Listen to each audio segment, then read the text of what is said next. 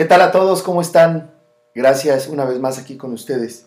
Bueno, hablaré de un tema que es muy frecuente para nosotros, tanto a nivel clínico, pero también aparece en todos los niveles de lo cotidiano, cuando la muerte aparece antes de la muerte.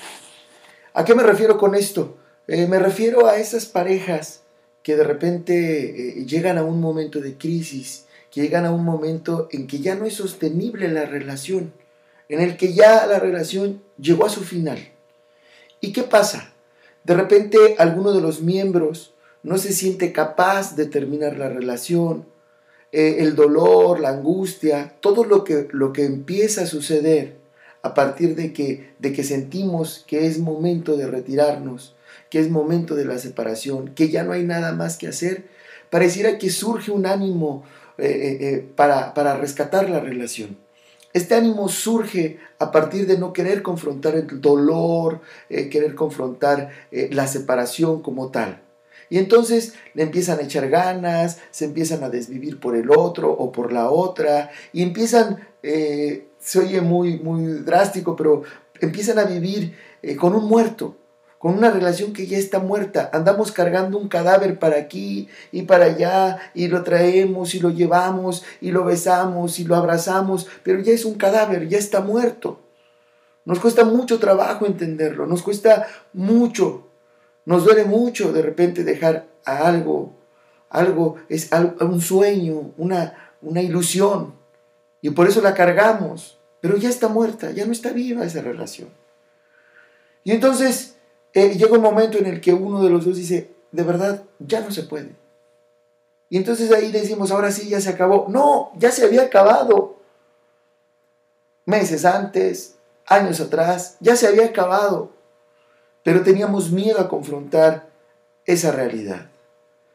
Déjenme contarles un cuento budista.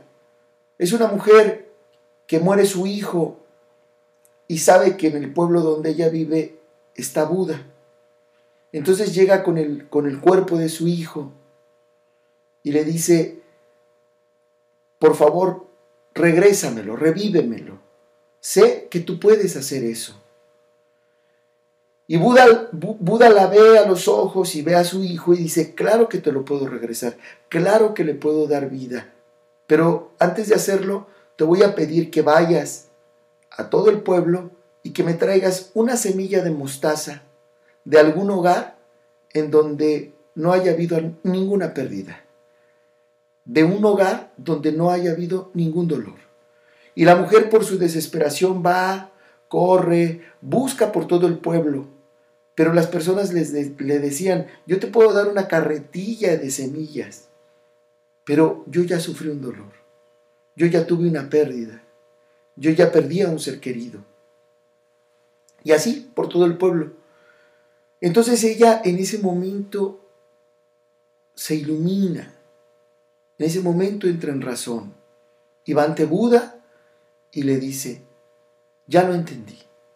Sé que si me lo regresas, lo puedo volver a perder.